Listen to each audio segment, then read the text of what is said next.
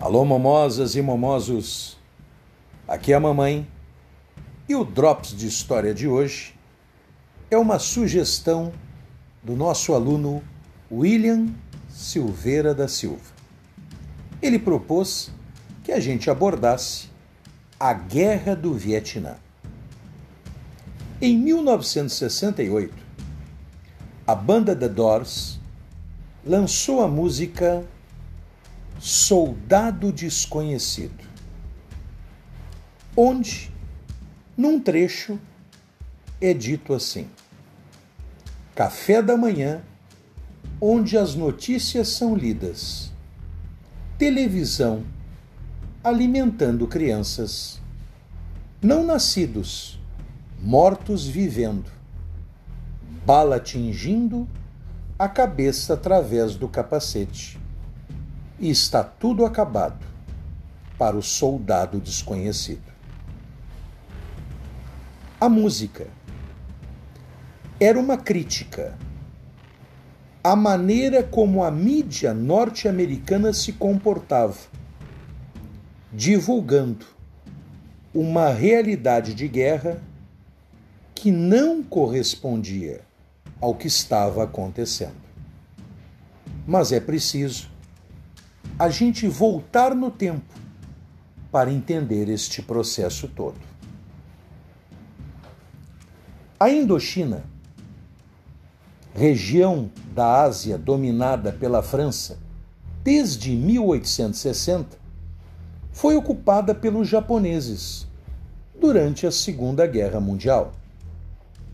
Após a derrota do Japão na guerra, o governo francês pretendeu recuperar seu domínio sobre a antiga colônia, mas teve de enfrentar os integrantes dos movimentos nacionalistas, que lutavam pela independência.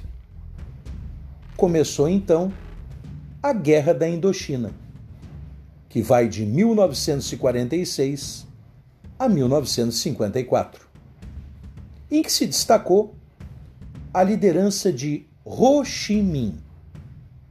A guerra terminou com um acordo internacional celebrado em Genebra, pelo qual o território indo-chinês foi dividido em três países independentes: Laos, Camboja e Vietnã.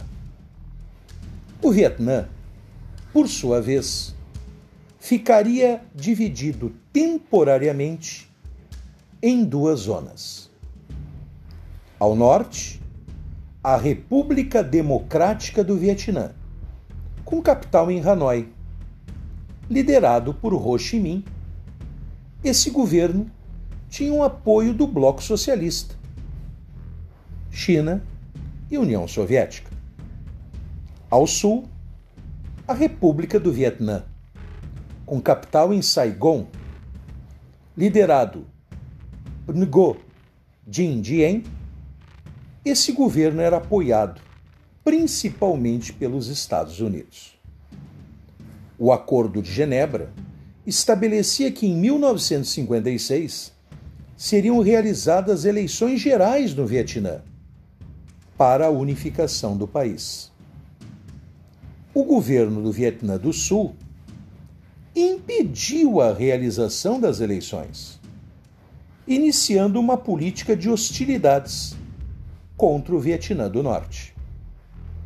Em 1960, foi organizada, no Vietnã do Sul, a Frente de Libertação Nacional, de tendência socialista, que se opunha ao governo em Saigon e tinha o apoio do Vietnã do Norte e dos países do Bloco Socialista.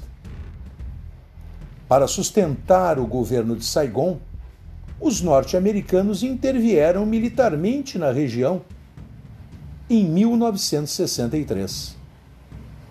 Teve início, então, a Guerra do Vietnã, que vai se estender até 1975.